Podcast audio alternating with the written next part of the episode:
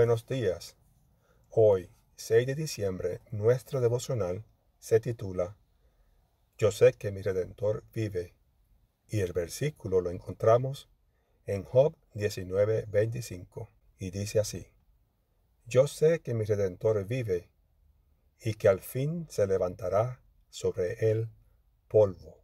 Uno de los lugares más emblemáticos de Londres es la abadía de Westminster.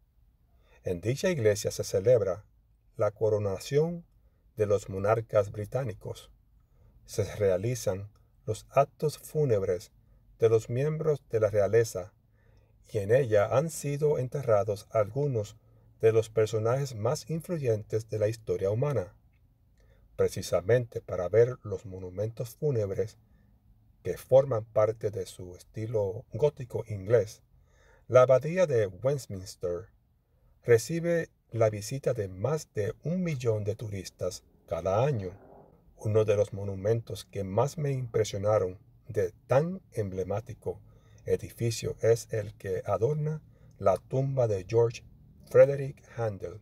El escultor Luis Francois Rubilia talló una escultura a tamaño real en la que aparecen a la izquierda distintos instrumentos, mientras Handel parece sostener una partitura de su pieza más famosa, el Mesías. En la partitura se puede leer parte del texto de Job 19:25-26.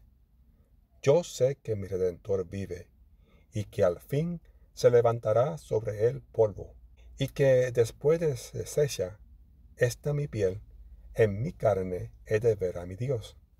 Qué grandiosa esperanza. La muerte puede poner fin a nuestro paso por la tierra. Puede arrebatarnos a nuestros seres queridos. Puede exhibir su fuerza y encerrarnos en una tumba fría y oscura, pero nunca podrá quitarnos la certeza de que nuestro Redentor vive y si morimos con la fe puesta en Él, seremos levantados del polvo de la muerte.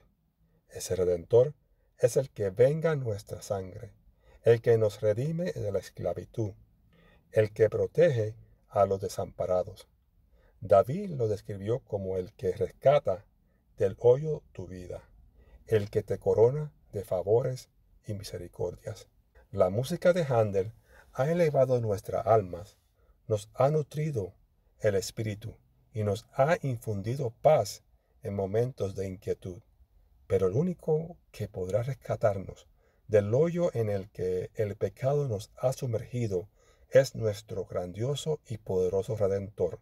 Como la de Job, tu vida puede ser un completo caos en estos momentos.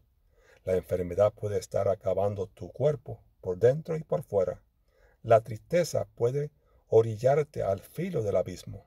Pero hoy puedes reclamar para ti la promesa y proclamar que tu Redentor vive y que muy pronto lo verás. Que tengan un bendecido día.